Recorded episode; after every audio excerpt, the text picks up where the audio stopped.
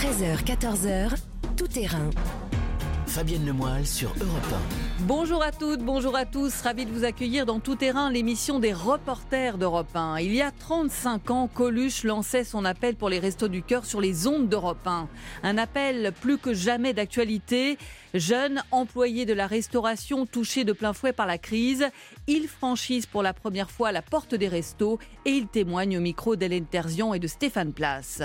Les commerces qui rouvrent depuis ce matin, mais pas les restaurants, toujours fermés en France, alors qu'en Espagne, notamment à Barcelone, ils ont rouvert, mais seulement à 30% de leur capacité. C'est ce que nous expliquera notre correspondant Henri de Laguéry. L'agenda judiciaire bousculé par l'épidémie et la visioconférence qui fait débat, nous dira Chloé Triomphe, pour que la justice tourne, dit le garde des Sceaux, notamment au procès des attentats de janvier 2015. Le cinéma en mode Covid, salle toujours fermée, mais les tournages continuent. Angèle Châtelier nous emmène en plein cœur des Vosges sur un plateau avec masque et test de rigueur. Enfin, pour terminer, on va prendre le large avec Corinne Boulou et on prendra des nouvelles des skippers du Vendée Globe, solitaires mais très bavards. Voilà pour le programme. Tout terrain, c'est parti. Europe 1, tout terrain. Fabienne. C'est donc mardi que les Restos du Cœur ont lancé leur 36e, 36e campagne déjà depuis l'appel lancé par Coluche sur Europe 1, lui qui espérait à l'époque que ces restos seraient éphémères, alors que cette année ils sont plus que jamais indispensables quand on sait que 8 millions de personnes en France ont besoin de l'aide alimentaire pour vivre. Et plus encore cette année avec l'épidémie de Covid, comme en témoignent les bénéficiaires des restos rencontrés cette semaine par les reporters d'Europe 1. Stéphane Place, correspondant d'Europe 1 dans le sud-ouest que l'on retrouve dans les rues de Bordeaux. Bonjour. Bonjour Fabienne, bonjour à tous. Et Hélène Terzian du service reportage. Bonjour Hélène, avec moi en studio. Bonjour. Car ce qui vous a marqué tous les deux euh, cette année, c'est combien euh, ceux qui viennent demander de l'aide sont le reflet de cette crise? Oui, alors moi j'ai retrouvé ceux que malheureusement hein, j'avais euh, déjà vus hein, lors de mes reportages ces dernières années dans les centres des restos du cœur, des, des personnes souvent sans papier venues de l'étranger. Mais cette année, eh bien, j'ai vu apparaître dans les files d'attente ceux qu'on peut appeler un peu trivialement les nouveaux pauvres Covid, ces travailleurs précaires hein, qui ont pris de plein fouet la crise économique.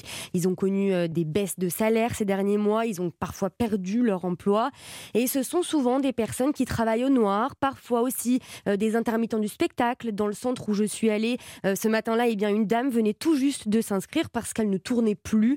Et puis, bien sûr, il y a euh, tous ces salariés du monde de la restauration qui sont venus aussi se présenter. C'est le cas de Rabat, un commis de cuisine de 67 ans. Avec la fermeture du restaurant dans lequel il travaille, il est passé d'un SMIC au chômage partiel et il gagne maintenant un peu moins de 1000 euros et il doit faire vivre toute sa famille. Depuis qu'il a fermé le restaurant, ah, trop compliqué. Ça fait nos 5 à la maison, plus je, suis divorcé et je paye le pension, 200 euros de pension. Je paye le loyer, je paye tout. J'arrive pas à nourrir. Oui, parce qu'avant, je travaillais au restaurant, je mangeais au restaurant. Des, fois, des fois j'aime bien manger pour les enfants, maintenant rien. J'arrive pas. Et c'est le même constat, je crois d'ailleurs, Stéphane, à Bordeaux aussi pour vous. Oui, c'est frappant. Hein. D'une ville à l'autre, d'une région à l'autre, on retrouve effectivement les bénéficiaires, entre guillemets, habituels des restaurants du cœur, les personnes isolées ici au centre de Bruges où je me suis rendu dans la proche banlieue bordelaise. Les personnes isolées, c'est 40% euh, des bénéficiaires. Il y a les mamans qui élèvent seuls leurs enfants également. Et puis, et c'est un constat euh, qui euh, était prévisible puisque déjà les nombres de repas distribués cet été avaient augmenté ici en Gironde de plus de 7%. Et puis, disais-je, il y a les nouveaux pauvres du Covid que Hélène a rencontrés. Il y en a aussi ici, comme Eric, frappé de plein fouet par cette crise. Moi, je suis cuisinier dans la restauration. Je suis euh, au chômage total. On a une famille avec deux enfants. Euh, bon, mais là, c'est euh, un peu dur de joindre les debout. Voilà. Ça s'est passé un petit peu radicalement, un reconfinement une deuxième fois. donc là, on attend une réponse pour la réouverture des restaurants. Là encore, on le voit, quelqu'un qui travaille dans la restauration, et on le dit, hein, les restos sont toujours à l'arrêt, puisqu'on ne parle pas d'une date hypothétique de reprise avant le 20 janvier. Et tous les deux, là encore, vous m'avez dit que vous avez rencontré beaucoup de gens qui, pour la première fois, font appel au resto Hélène. Et c'est d'ailleurs souvent douloureux pour eux de témoigner. Oui, c'est douloureux de témoigner parce que c'est douloureux pour eux de franchir le pas, en fait, de se rendre auprès des associations, de, faire la démarche de demander de l'aide. Euh, j'ai passé beaucoup de temps, moi, devant ce centre des restos du cœur avant qu'un bénéficiaire, d'ailleurs, accepte de m'en parler au micro. Euh, ils étaient euh, rassurés que je ne sois pas de la télé, que je ne les filme pas. Et finalement, finalement, c'est Dounia, une mère de famille qui a accepté de se confier à moi. Elle m'a expliqué que son foyer a basculé dans la pauvreté depuis la crise du Covid. Alors moi, mon mari, en fait, euh, il était déménageur. On arrêtait de lui proposer de, des missions. hein. On était déjà sur le fil et le confinement, ça a accentué encore plus la difficulté. Là, on vit avec 1200 euros par mois. Le loyer, les factures d'électricité, on règle les cantines, euh, goûter si les enfants restent au goûter. euh. On arrive le 15 du mois, euh, bah, vous avez plus de quoi euh, remplir le frigo. La première fois que je suis venue, je suis venue pour donner des papiers et j'ai fait demi-tour. Quand j'ai vu la file d'attente euh, avec les mamans, les enfants, à porter des bébés, j'ai pleuré, je suis ressortie. Parce que je me suis dit, bah, je me retrouve exactement dans la même situation. Je regardais les, les restos du cœur bah, tous les ans à la télé, hein. puis j'écoute les chansons, là j'y suis. Je viens de demander de l'aide et des colis alimentaires. Et je ne pensais pas en arriver là. Dounia, qui fait donc partie de ces nouveaux euh, bénéficiaires, euh, une hausse que vous avez constatée, vous aussi, Stéphane en Gironde. Les responsables des restaurants du cœur euh, ici, à commencer par leur présidente en Gironde, Muriel Kilikini, voient effectivement de nouveaux bénéficiaires. Il y a, avec cette crise du Covid, des intérimaires, des auto-entrepreneurs et également beaucoup de jeunes. C'est les étudiants qui ont perdu leur petit job. Voilà un jeune qui a dit mais là il me, faut quelque chose maintenant. C'est ces situations-là qui sont euh, vraiment très très déstabilisantes. On se demande si le plus dur c'est ce qui s'est passé euh, ces derniers mois ou ce qui va arriver. On a pris un petit peu exemple sur ce qui s'était passé euh, en 2008 hein, où il y a eu une augmentation de plus de 20%. On se prépare euh, peut-être à ce, ce chiffre-là. C'est pas ce qu'on espère mais on, on peut craindre ça oui. Et cette hausse, d'ailleurs, toutes les associations, Stéphane la constatent. Euh, même inquiétude, euh, Hélène Terzian à Paris, où on a l'impression, surtout qu'il n'y a pas de pause dans la précarité. Ouais, c'est tout à fait ça. Il il faut savoir que les restos ont une campagne d'été et une campagne d'hiver. Et d'habitude, c'est ce qu'on m'a expliqué, entre deux campagnes, le flux euh, de ces nouveaux bénéficiaires, il diminue au fil des mois. Mais là, c'est presque le contraire. Il n'y a pas eu de pause entre les deux campagnes. D'ailleurs, le jour de la réouverture, lundi, euh, d'un des centres parisiens des restos où je me suis rendue, il y avait tellement de monde euh, que les bénévoles n'ont pas eu le temps d'inscrire formellement, administrativement tous les nouveaux bénéficiaires, mais ils sont quand même tous repartis ce jour-là avec leur panier euh, rempli de nourriture. Oui, parce que le point positif, euh, Hélène, c'est que les stocks, pour l'instant, sont là. Oui, même si euh, les bénévoles aimeraient une aide de l'État pour tenir pendant toute la campagne, ils peuvent pour le moment compter sur les dons très nombreux cette année des enseignes. C'est ce que m'a expliqué François Coadour, le responsable d'un des centres parisiens des Restos du Cœur. Avec le confinement, on a plus de dons. Parce que comme les commerces sont ouverts, mais il y a moins de monde dans les rues, donc on a beaucoup plus de dons en ce moment. Des grandes surfaces, quoi. C'est euh, Carrefour, euh, Franprix, euh, beaucoup de gâteaux, des légumes, des fruits, euh, on a des yaourts, on a du fromage. on a une équipe de ramasse dans Paris qui tourne dans les magasins et qui récupère les, les- les produits invendus à J-1. Donc ça, on en a beaucoup, parce que comme la consommation est réduite, pour pas acheter, ils nous les donnent. Donc ça fait un plus pour euh, notre stock. Donc les bénéficiaires sont contents d'avoir des produits frais. Et nous, ça nous permet de mettre de côté le- les produits conserves qu'on a habituellement. Quoi.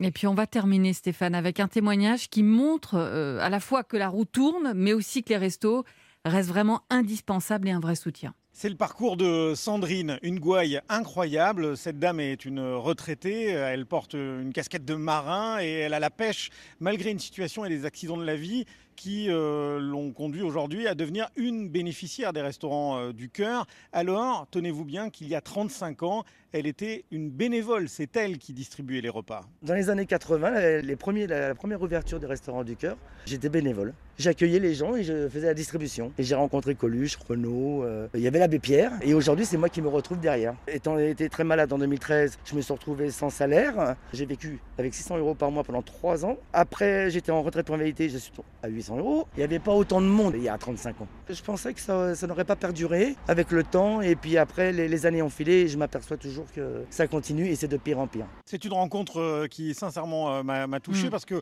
vous entendez cette énergie hein, et pourtant la vie n'est évidemment euh, pas facile pour Sandrine. Il y a aussi une chose importante à souligner, c'est le nombre de bénévoles. Avec la crise, les restaurants du cœur ici en Gironde par exemple ont constaté euh, des candidatures spontanées en nombre, des gens qui tout simplement ont dit avec ce qui se passe, on ne peut pas rester les bras ballants. On va venir vous filer un, coup de main et donc on vous propose d'être parmi les bénévoles qui vont distribuer les repas, préparer les commandes.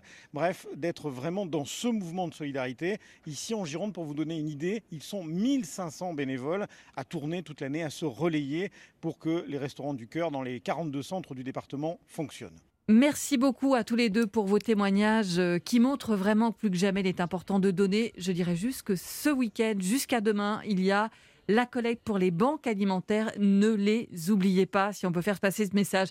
Merci encore à tous les deux. Merci Fabienne. À bientôt. Et parmi les secteurs euh, touchés de plein fouet, on vient de l'entendre, il y a le secteur de la restauration, des restaurants qui vont rester fermés au moins jusqu'au 20 janvier.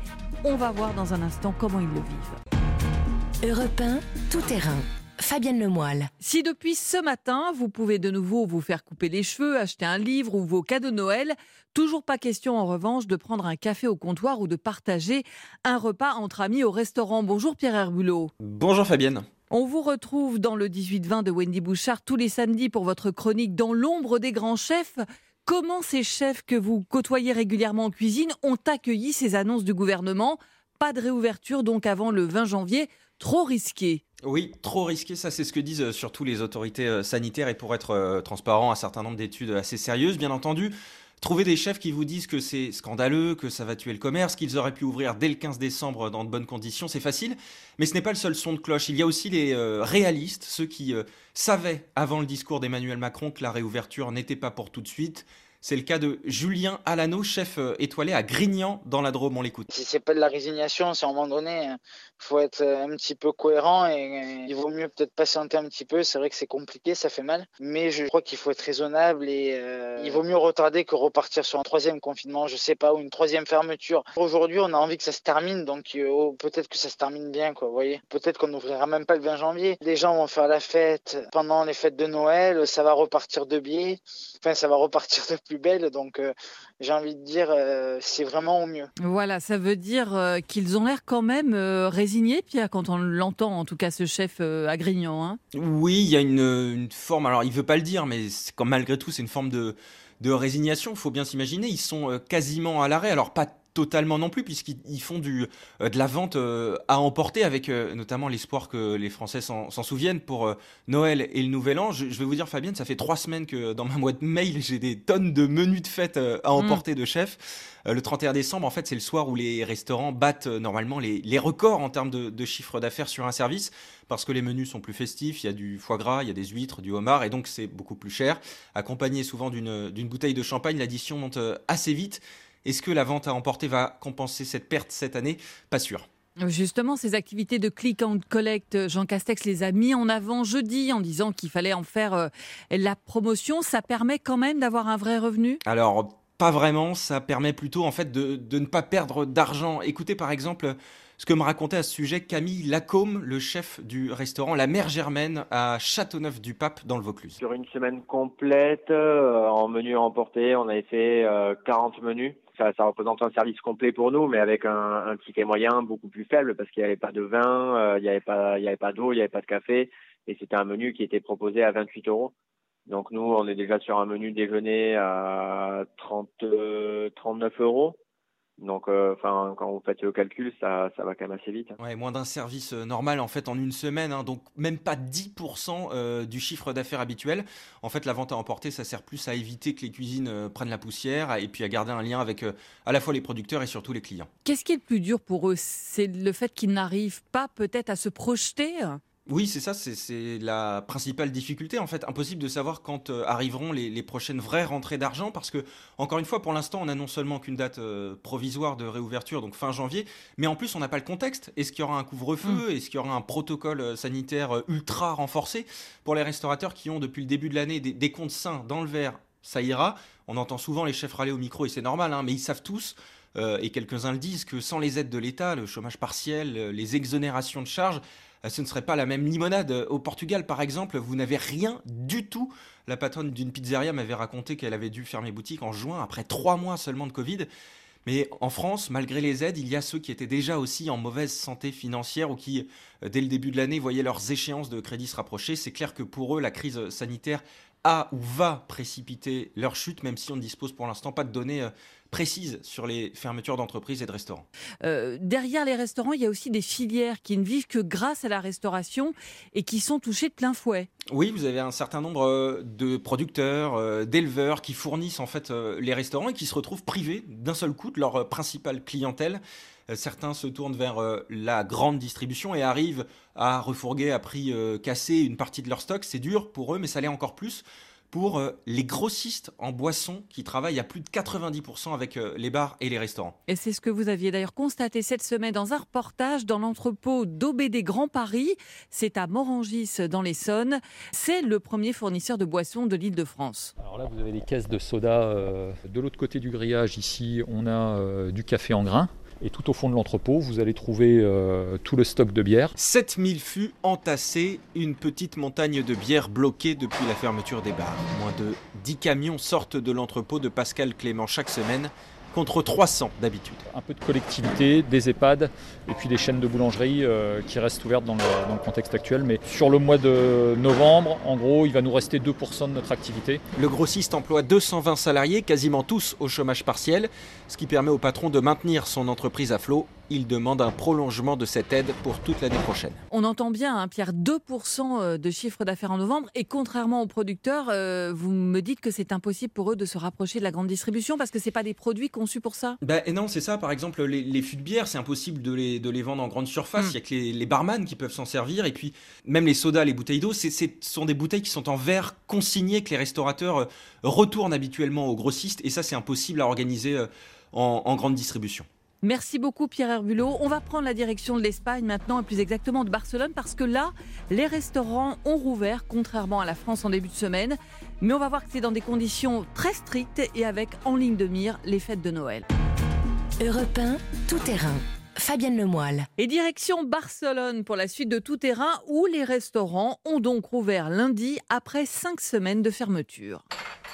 Dans le café La Tertulia, les clients ont retrouvé des sons et des odeurs familières. Sergi, le patron, apprécie.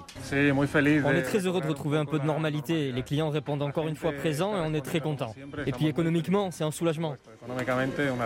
Mais il ne va pas gagner beaucoup d'argent. La capacité de la salle est limitée à 30%. La Tamsine a beaucoup hésité, mais elle ne regrette pas d'avoir levé le rideau de son restaurant, Les Filles Café. C'est très stressant d'avoir un business euh, qui euh, continue avec des coûts et des coûts et qui ne peut pas ouvrir et c'est vraiment très dur. Mais voilà, pour le week-end, on a déjà des réservations, donc on est, on est assez content là de, de voir un peu d'animation. Barcelone en effet retrouve un peu de vie, mais on est loin de l'euphorie de la première réouverture en mai dernier, constate Jesus assis en terrasse. Vous voyez, les gens ne se sont pas précipités. Ils ont encore peur. Et puis Noël approche, alors les gens pensent davantage à économiser qu'à dépenser de l'argent. Bonjour Henri de la Guéry. Bonjour Fabienne. Correspondant d'Europe 1 en Espagne, on vient d'entendre un extrait de votre reportage. C'était au lendemain de la réouverture des restaurants. Donc ça y est, vous, en Espagne, en tout cas à Barcelone, vous pouvez de nouveau prendre un café en terrasse ou en salle. Mais vous me l'avez dit, euh, pas à n'importe quelle condition. Non, effectivement, un protocole euh, très strict qui a été euh, mis en place ici en Catalogne. Rappelons que depuis quelques mois, ce sont chaque région qui ont la gestion de l'épidémie, donc qui prennent les restrictions qu'elles veulent. En tout cas, pour la Catalogne, voilà ce qu'il en est. 30% d'occupation seulement à l'intérieur des, restaurants. Ça veut dire qu'un restaurant qui a 20 tables, eh bien, il ne peut servir que 6 tables, pas plus de 4 personnes à table. Et puis, alors, les terrasses, c'est un peu plus facile, mais il faut quand même qu'il y ait 2 mètres entre chaque table. Et puis, il faut qu'il fasse beau temps là, ça ne vous a mm. pas échappé, c'est le mois de novembre. Et même à Barcelone, il commence à pleuvoir. Et puis le soir, c'est compliqué aussi. Il faut fermer à 21h30 euh, puisque le, couvre-feu commence à 22h. Et on va rappeler que normalement, le repas en Espagne le soir, c'est quand même à 22h. Donc effectivement, euh, ça limite un peu les, les consommations. Du coup, tous les restaurants n'ont pas décidé de reprendre. C'est le cas par exemple de Jérôme Misan qui tient un bar à tapas pas assez rentable vu le protocole sanitaire. C'est une fausse bonne nouvelle. Ce qu'il nous propose, c'est d'ouvrir 30% du restaurant, 30% de la terrasse. C'est pas viable, donc nous on a, on a décidé de ne pas ouvrir. Le problème, c'est qu'on n'a aucune aide. Euh, c'est difficile. Voilà, on voit qu'en France, on en parlait avec Pierre Herbulot, il y a des prêts garantis par l'État, il y a des aides. Euh, chez vous, ça se passe comment? Il n'y a vraiment pas d'aide? Il y a quelques aides, mais euh, elles sont vraiment moins importantes qu'en France. elles sont difficiles d'ailleurs à avoir. Et puis, ça m'a frappé, cette semaine, les autorités catalanes ont expliqué que si la Catalogne, si l'Espagne, si l'économie allait mieux, eh bien, les restaurants et les bars seraient restés fermés. en gros, on a rouvert parce que clairement, on n'a plus assez d'argent, on peut plus se permettre de laisser tout ça fermé. On n'a pas assez d'argent pour voilà, indemniser tous les, professionnels de, la restauration. Malgré tout, on estime qu'il y a 30% des bars et des restaurants qui n'ont pas rouvert cette semaine à Barcelone parce que ce n'est pas rentable. Alors c'est un début de déconfinement euh, pour la Catalogne, vous nous l'avez bien dit, la Catalogne euh, prudente, plus prudente d'ailleurs que d'autres régions, comme vous nous expliqué il y a une semaine. Pour Noël, les réunions passeront de 6 à 10 personnes, mais le couvre-feu entre 22h et 6h du matin sera maintenu jusqu'en janvier. Il ne faut pas se précipiter, répète le président catalan Pere Aragonès. En aucun cas, nous ne permettons la reprise de la vie sociale. Il ne s'agit que d'assouplissement. Même si la tendance est positive, la situation reste grave. Nous devons tout faire pour éviter une troisième vague cet hiver avant l'arrivée du vaccin. Cette prudence catalane tranche avec la situation de Madrid. Dans la capitale espagnole, tout est ouvert il n'y a pas de restriction de mobilité et pourtant, l'épidémie recule plus vite sans que personne ne parvienne réellement à l'expliquer. Ça veut dire, Henri, quand je vous écoute, qu'au plus fort de la deuxième vague, les restaurants sont restés ouverts à Madrid même jusqu'à minuit? Oui, ils, ont toujours, ils, sont, ils sont toujours restés ouverts, effectivement. Euh, donc, c'est vrai que quand on est à Madrid, on a l'impression que la, vie est, presque normale. Euh, stratégie très différente et euh, ici, beaucoup, beaucoup de, débats, d'interrogations pour comprendre pourquoi, finalement, à Madrid, eh bien, la situation s'est vraiment améliorée. Plusieurs hypothèses sont avancées. Un, c'est vrai qu'en septembre-octobre, il y avait vraiment une énorme inquiétude sur Madrid, qui était le foyer de la seconde vague en Europe. Et donc, il y a eu beaucoup, beaucoup de messages qui fait que les gens, les, les Madrilènes, se sont mis à faire beaucoup plus attention et peut-être respectent davantage les normes de sécurité dans les restaurants. Et puis, c'est vrai que euh, Madrid a mis en place tout un système de, tests antigènes qu'on n'a pas forcément vu euh, dans le reste de l'Espagne qui permettrait de comprendre un petit peu ces, euh, ces bons chiffres. Mais voilà, c'est vrai que c'est difficile de vous résumer l'Espagne en, un seul mot puisque chaque région a, des normes différentes. Et par exemple, aujourd'hui, au Pays Basque, on ne peut pas encore aller au restaurant. Quand en Catalogne, on peut. Tout est assez différent d'un endroit à l'autre. Pour terminer, Henri, comment dans ce contexte on se prépare à passer les fêtes de Noël? Parce qu'en Espagne, c'est vraiment un moment très important. Les vacances vont durer trois semaines jusqu'à jusqu'à l'Épiphanie. Et en plus, vous m'avez dit qu'il y a une vraie tradition des fêtes de repas de Noël en entreprise. Et entre anciens élèves, j'imagine que là, c'est pas du tout à l'ordre du jour. Non, c'est pas du tout à l'heure du jour. C'est vraiment l'énorme inquiétude ici, euh, tout faire pour éviter cette troisième vague. Alors voilà, d'habitude, il y a ces, grands dîners, ces retrouvailles entre anciens élèves. Euh, ça, elles n'auront pas lieu parce que dans la plupart des restaurants, on ne peut pas faire de, grandes tables. Euh, pour Noël, les réunions de famille seront limitées à, entre 6 et 10 personnes. Le chiffre n'est pas encore exactement arrêté. Il est même possible que certaines régions restent fermées, clairement qu'on ne puisse pas bouger d'un endroit à l'autre en Espagne. Merci beaucoup Henri de la Guéry euh, et à très vite dans tout terrain parce que c'est toujours très instructif de voir comment nos voisins européens affrontent la deuxième vague. Merci Henri. À bientôt. Et dans un instant, on va voir comment le Covid bouleverse l'agenda de plusieurs procès judiciaires, procès des attentats de janvier 2015, procès des écoutes, avec le débat lancé autour de la visioconférence. Europe 1, tout terrain. Fabienne Lemoyle. Et on l'a déjà vu dans tout terrain, l'agenda judiciaire a été bousculé par l'épidémie de coronavirus, le procès des attentats de janvier 2015 suspendu depuis plusieurs semaines, le début du procès de Nicolas Sarkozy dans l'affaire des écoutes décalées et le recours à la visioconférence pour que la justice tourne qui a fait grand débat toute la semaine. On va d'ailleurs commencer, Chloé Triomphe, avec le procès des attentats de janvier 2015, dont vous nous racontez les temps forts dans tout terrain, avec une ordonnance qui a semé la tempête.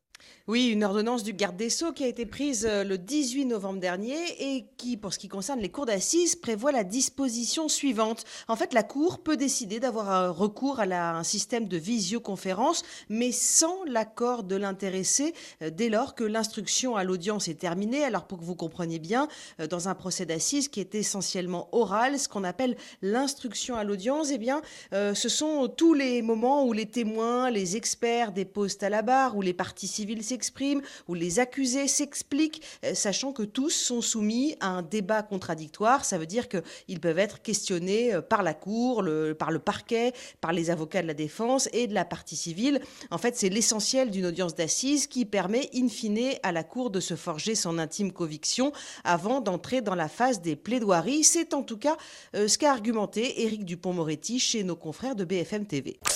On est ici dans une situation, et c'est la seule qui est envisagée en matière criminelle, où, Covidé, cas contact, l'accusé peut rester en cellule et suivre les plaidoiries des parties civiles, le réquisitoire de l'avocat général, là où les plaidoiries de son ou de ses avocats, ce qu'il ferait dans le box, mais sans pouvoir intervenir. Le président de la cour d'assises peut toujours renvoyer l'affaire. Il faut recommencer du début avec sans doute des accusés qui seront libres.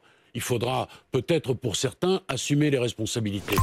Bon, autant vous dire que ce n'est pas passé du tout chez les avocats. D'une part parce que les détails, eh bien, les accusés ont encore la parole euh, après les plaidoiries, parce que la loi stipule bien qu'ils ont la parole en dernier, juste avant que la Cour ne parte délibérer. Bronca donc chez les avocats du procès euh, Charlie Hebdo hypercachère. Écoutez maître Margot Durand-Poinclou. Ça représente la possibilité euh, pour tous les procès dorénavant, même si c'est pour l'instant une ordonnance limitée dans le temps, de juger des personnes qui peuvent encourir jusqu'à la perpétuité sans qu'elles soient dans une salle, qu'elles ne puissent pas parler à leur avocat avant qu'ils ne plaident après les réquisitions du procureur, euh, que les derniers mots soient dits du fond d'une cellule où il sera seul. Le garde des Sceaux a dit qu'il faut que la justice tourne, d'autant qu'on rentre dans une séquence où l'accusé ne va pas forcément avoir de mots à dire. Qu'en pensez-vous? Je pense au contraire que le dernier mot de l'accusé, c'est un moment très important dans une audience. Et vu le nombre d'assises qu'il a fait dans sa vie, je pense qu'il n'a pas oublié. Voilà maître Margot Durand-Poinclou au micro de Justin Morin. Et puis euh, les avocats se sont exprimés aussi via des tribunes, par exemple dans le quotidien Le Monde. D'autres ont envoyé des communiqués. Il y a eu un, rassemblement au tribunal judiciaire de Paris euh, lundi dernier. Bref, un refus euh, très largement partagé dans la profession. Et puis il faut dire que les avocats du procès des attentats de janvier 2015 ont eu aussi l'impression, avec cette ordonnance prise par la chancellerie, que c'était du sur-mesure pour sauver le procès. Oui, c'est vraiment le sentiment euh, que les avocats ont eu, parce que vous avez vu le retard accumulé, ça aurait dû être fini depuis deux semaines déjà. Alors chaque lundi ou presque, eh bien tout le monde y croit, ça va reprendre, et puis non, euh, c'est compliqué pour tout le monde en termes d'organisation, mais c'est sans doute compliqué aussi au plan émotionnel pour les victimes, pour les accusés, pour les avocats qui doivent plaider. Et là, euh, bon, ben, on en est à un dernier espoir, celui que l'accusé, le principal accusé malade du Covid, qui risque la perpétuité, aille un petit peu mieux, ou en tout cas suffisamment bien pour venir à l'audience lundi. Alors, toute la question qui est au cœur aussi euh, de ce débat, c'est cette fameuse visioconférence hein, qu'on utilisait généralement euh, pour des témoins à distance, mais pas forcément pour des acteurs euh, directs du procès. la question s'est posée aussi du côté du procès Bismuth, avec comme tête d'affiche, sur le sait, Nicolas Sarkozy. je précise aux auditeurs que tout cela se déroule d'ailleurs à quelques mètres de distance au même étage. Du coup, il y a les mêmes règles sanitaires d'ailleurs? Eh ben, vous allez rire, en tout cas nous non, nous les journalistes non, on rigole pas du tout parce que les règles ne sont pas les mêmes d'une salle à l'autre. Il y a encore moins de monde admis dans la salle entre guillemets Bismuth que dans la salle entre guillemets euh, Charlie pour faire un raccourci de langage. Et c'est d'autant plus étrange que pour nous la presse, eh bien il faut faire la queue une heure et demie avant pour espérer avoir l'une des 35 places réservées dans la salle principale, car au-delà, eh bien c'est direction euh, la salle de vidéo transmission et c'est pas vraiment pareil en termes d'observation de ce qui se passe dans la salle puisque la caméra n'est braquée que sur celui qui parle. Vous ne pouvez pas regarder les réactions des uns et des autres. Et puis euh, la retransmission, bah, ça dépend aussi si tous les acteurs jouent le jeu, de bien parler dans le micro par exemple. Bref, euh, tout cela pour vous dire aussi et surtout que pendant qu'on fait cette queue, eh bien, on est disons euh, assez proche, enfin voire même très très proche. Et là, ça, ne dérange personne en termes sanitaires. Et bien sûr avec le masque, quand même, on le rappelle. Hein. Bien sûr avec le masque. Ça, c'était donc pour les coulisses, pour l'audience de ce procès, encore un report. Bah écoutez, l'un des trois prévenus, Gilbert Azibert, qui a 74 ans, euh, qui souffre de plusieurs euh, pathologies, a fait savoir qu'il n'était pas en état de comparaître. Il a donc demandé euh, le renvoi. Le tribunal a préféré demander une expertise lundi à l'ouverture des débats. Donc la dite expertise a conclu que son état de santé était tout à fait compatible avec une comparution, y compris en temps de Covid, à condition de respecter les mesures sanitaires. Donc le tribunal a décidé de lui demander de venir en personne. Bien sûr, il y avait la possibilité aussi de le faire comparaître en visio euh, depuis Bordeaux où il réside. Ça aurait été, euh, par exemple, dans une salle aménagée du tribunal de Bordeaux où il n'y aurait eu personne d'autre. Mais euh, la présidente a préféré demander une comparution en personne. Donc, rendez-vous lundi avec une semaine de retard, là aussi, pour le vrai démarrage du procès Bismuth. Et témoignage, Chloé, que ce recours à la visioconférence fait débat. Le Conseil d'État qui a donc dit non hier à la comparution d'un accusé en visioconférence dans un procès d'assises au nom du droit un procès équitable.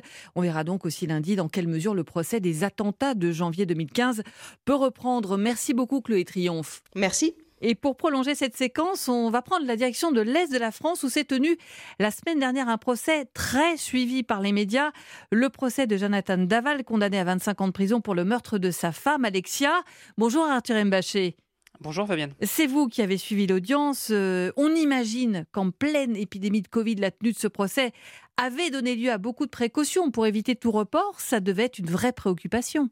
Euh, c'est vrai, parce que évidemment, reporter ce procès, en plus de ce que ça représentait pour la famille d'Alexia, euh, ça aurait voulu dire organiser une nouvelle fois toute, euh, j'allais dire, la transhumance qui va avec entre les avocats. Certains sont basés à Clermont-Ferrand, les partis civils, les journalistes. Vous vous doutez que l'énorme majorité des gens présents la semaine dernière à Vesoul eh bien, ne vivent pas à Vesoul et même en Haute-Saône. Donc, pour éviter ça, et ça a marché. Trois salles d'audience, la salle principale avec l'accusé, les jurés, les avocats, etc.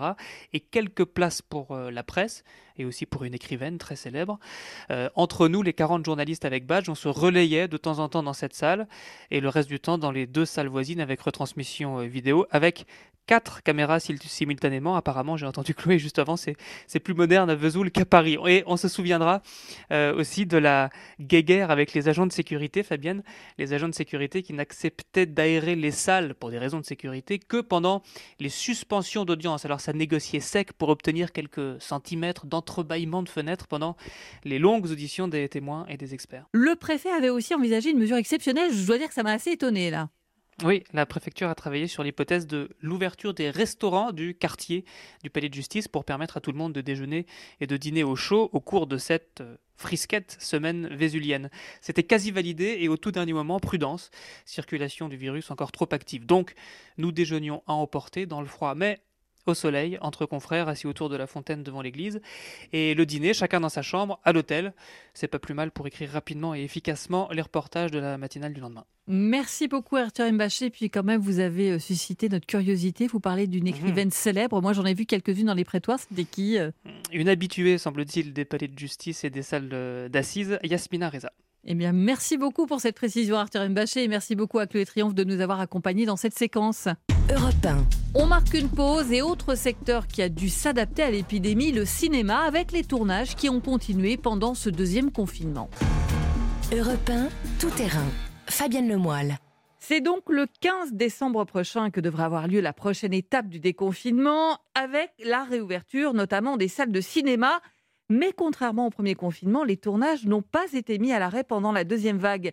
Bonjour Angèle Châtelier. Bonjour Fabienne. Et vous êtes allée assister à un tournage en mode Covid. Eh vous êtes allée où exactement? Eh bien, je suis allée près du lac d'Alfeld, en plein milieu des montagnes du massif des Vosges. Une quarantaine de personnes se trouvaient là pour tourner le film Le Torrent. C'est un film réalisé par Anne Leni. Alors, dès que vous êtes arrivé, euh, vous avez bien compris qu'il y avait une obsession pour éviter justement toute contamination. Oui, ça m'a vraiment marqué. Quand je suis arrivée, c'était la pause déjeuner pour les équipes. Ils étaient près d'une auberge-restaurant pour tourner et c'est là qu'ils allaient chercher leur plateau. Et devant l'entrée, il y avait Paul, un technicien qui faisait le guet. Écoutez. Dis-moi, Gaël, je t'ai donné une, fiche pour le PCR de demain matin. Il y a une infirmière qui vient de, 9 à 11. Et oui, il distribuait, à chacun, et oui, il distribuait à chacun des feuilles pour s'inscrire à un test PCR. Toute l'équipe en a fait un avant le tournage, puis un tous les 15 jours. Alors ce n'était pas obligatoire pour eux, mais toute l'équipe l'a fait, c'est dans l'intérêt de tout le monde. Alors en revanche, vous Angèle, vous n'avez pas eu l'obligation de passer un test. De toute façon, j'ai bien compris que l'idée c'était de limiter aussi les contacts autant que possible.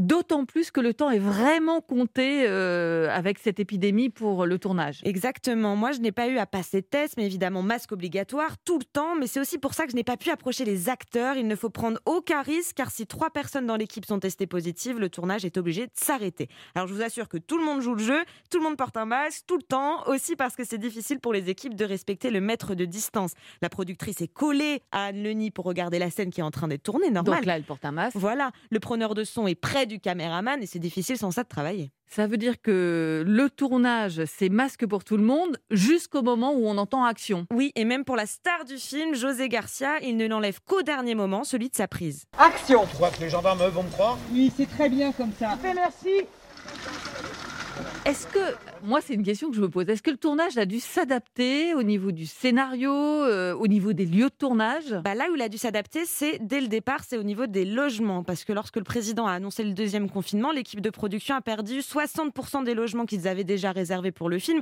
que ce soit les lieux de tournage, les logements pour les acteurs pour dormir. Il a donc fallu en trouver au dernier moment. Alors c'est peut-être un détail, mais là où ils ont dû s'adapter aussi, c'est sur place. D'habitude, sur un tournage, il y a des stands avec du café, de la nourriture. Chacun peut piocher dans le camion pour aller chercher du matériel. Là, ils sont obligés d'avoir un technicien ou une technicienne par stand. Alors l'un d'entre eux me disait que ça rajoutait quand même du travail. Et j'imagine qu'un tournage, ça permet aussi de sauver les commerces aux alentours. Oui, notamment l'auberge du lac d'Alfeld, là où déjeunait l'équipe. Nina, la co-gérante, a dû fermer au début du mois, comme tout le monde. Le mois de novembre est sauvé. C'est déjà une bonne nouvelle. Et puis bon, c'est une équipe sympathique. Et puis qu'on choisisse l'Alsace, ça fait un plaisir fou. Elle était vraiment toujours de très bonne humeur.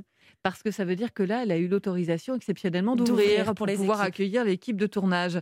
En tout cas, vrai soulagement aussi euh, dans les équipes de pouvoir tourner cette fois, puisqu'on le rappelle, ça n'a pas été le cas au mois de Non, mars. c'est vrai. C'est ce que me disait Amaury Serrier, le directeur de production du film, qui a dû réorganiser tout le tournage en 15 jours après les annonces d'Emmanuel Macron. On avait les acteurs, on avait les décors, on avait euh, les lieux d'hébergement, même si on les a perdus, mais voilà, on était prêts, enfin quasiment prêts. Et puis il n'y avait pas d'interdiction. Au final, on a pu se déplacer. On est les seuls dans la culture à travailler, donc euh, on a cette chance. Pour l'instant, tout le monde est prudent, tout le monde est enthousiaste de travailler parce que voilà, c'est c'est pas donné à tout le monde. Et je reviens quand même à ce que je vous demandais euh, sur l'adaptation du scénario. On peut quand même euh, prendre son partenaire dans les bras euh, Oui, pendant un tournage. Ce que, ce que, ce que j'ai vu d'ailleurs, euh, José Garcia jouait une scène avec Capucine Valmarie, l'actrice, euh, ils étaient euh, tous les deux à se toucher, vu que tout le monde s'est fait tester, a priori, il n'y a pas de risque à prendre. Merci beaucoup en tout cas Angèle Châtelier pour cette plongée au cœur euh, de ce tournage euh, en plein air euh, dans les Vosges. Si les tournages continuent, en revanche côté musique, vous qui hantez les salles de concert, normalement c'est pour quand? Eh bien, pour l'heure, les artistes peuvent rejouer dans des salles de concert à partir du 15 décembre, comme les cinémas, en jauge réduite et avant 20h pour pouvoir finir à 21h. Les tourneurs sont en train de s'organiser, mais il est sûr que peu d'artistes vont avoir le temps, euh, eux, de s'organiser pour pouvoir jouer dès le 15 décembre, mais les tournées déjà entamées devraient pouvoir reprendre petit à petit. Voilà, et puis on l'a bien dit, ce sera évidemment soumis à la situation Eh oui. sanitaire et on verra où on en est le 15 décembre. Merci beaucoup Merci, Angèle. Châtelier. Europe 1, tout terrain. Fabienne Lemoyle. Et pour terminer tout terrain, on va prendre le large avec les skippers du vent des globes. Trois semaines déjà qu'ils ont quitté les Sables d'Olonne. Les voilà seuls au monde et pourtant, ils n'ont jamais autant communiqué. À destination de tous les écoliers qui me suivent, voilà, je vais vous faire un grand coucou et répondre à quelques-unes des questions que vous m'avez envoyées. Alors euh, la première c'est où est-ce que je suis? Et bien là je suis au large des côtes du Brésil. J'ai vu beaucoup de poissons volants. Ça c'est des chouettes animaux les poissons volants parce que euh, ça vole au-dessus de l'eau et on en voit vraiment rarement euh, ailleurs qu'au milieu de l'Atlantique. Bonjour Corinne Boulou. Bonjour Fabienne, bonjour à tous. Rédactrice en chef adjointe du service des sports d'Europe 1 et comme ça fait du bien d'entendre parler de ces poissons volants au milieu de l'océan, euh, c'est vous qui nous faites vivre sur l'antenne ce tour du monde sans escale et sans assistance. Tour du monde, on le rappelle en solitaire, mais comme Clarisse Kremer, skipper du monocoque Banque Populaire qu'on vient d'entendre qui est en course pour son premier tour hein, du monde à 30 ans.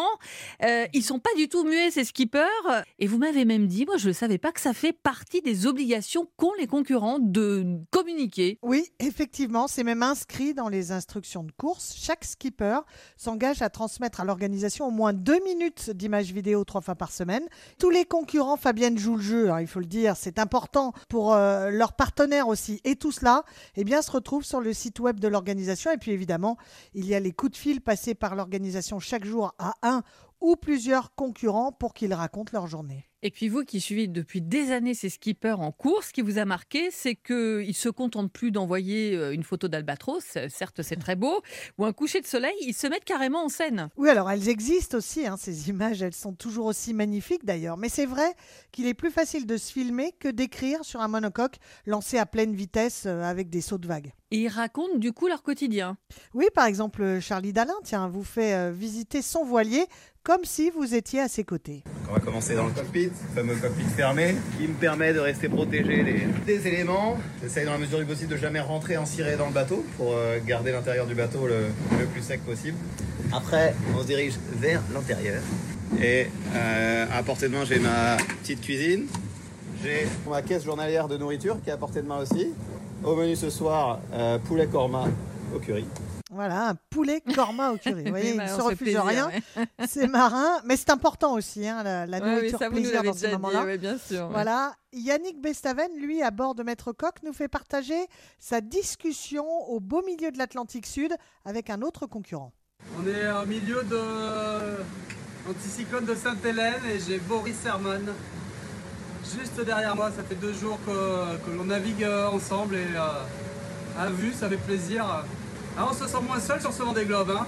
Sympa d'avoir un pote. Il y a eu aussi le, le franchissement de la ligne de l'équateur qui marque le passage dans l'hémisphère sud et qui a donné euh, lieu à quelques célébrations dans le respect de la tradition maritime et de Neptune, le dieu de la mer. Et puis il y a aussi les réparations et c'est assez exceptionnel hein, quand même.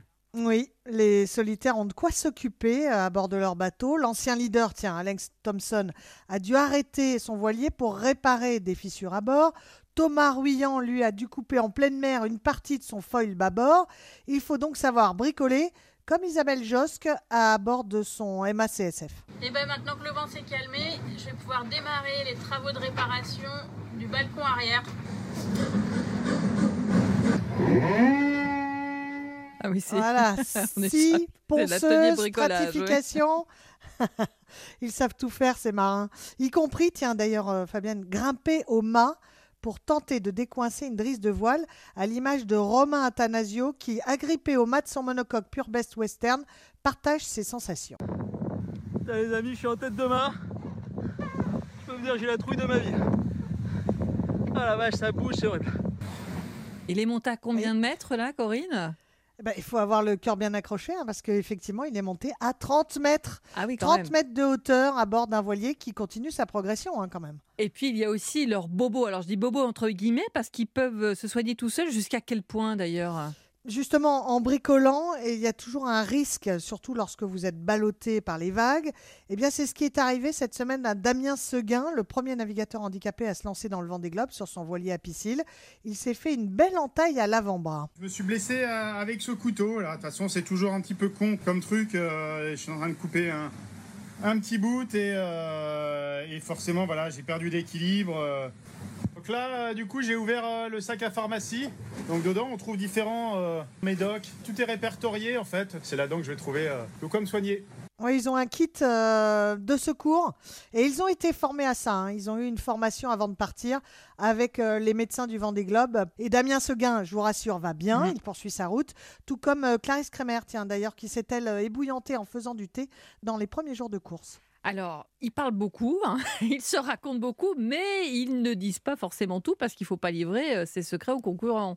Oui, tant qu'il est possible de masquer les soucis à la concurrence, c'est de bonne guerre. Mais il y a un moment où les relevés de classement euh, qui vont de 5 heures à 22 heures ne peuvent plus rien cacher, notamment une perte de vitesse anormale. Et dans ces cas-là, Fabienne, on apprend peu après, souvent, la raison de ce cap ou de cette vitesse inhabituelle. Merci beaucoup Corinne Boulou. Et puis je vais rappeler qu'on peut suivre sur europe1.fr le journal de bord de Charlie Dalin. Oui, effectivement, c'est un joli cadeau chaque semaine. Tous les samedis. Son carnet de bord, voilà, son carnet de bord hebdomadaire. Merci à vous. Merci Fabienne. Europe 1. Tout terrain, c'est fini pour aujourd'hui. Merci à tous les reporters et spécialistes d'Europe 1 qui ont participé à l'émission. Hélène Terzian, Stéphane Place, Pierre Herbulot, Henri Delaguérie, Chloé Triomphe, Arthur Mbaché, Angèle Châtelier et à l'instant Corinne Boulou. Un grand merci aussi à Rémi Duprat et Julien Blanc pour la réalisation, Capucine Patouillet pour la coordination. Je vous rappelle que vous pouvez réécouter Tout terrain en podcast sur europe1.fr. Dans un instant à 14h, vous retrouvez Clap, l'émission cinéma d'Europe 1 avec Mathieu Charrier. Fabienne Lemoyle sur Europe 1.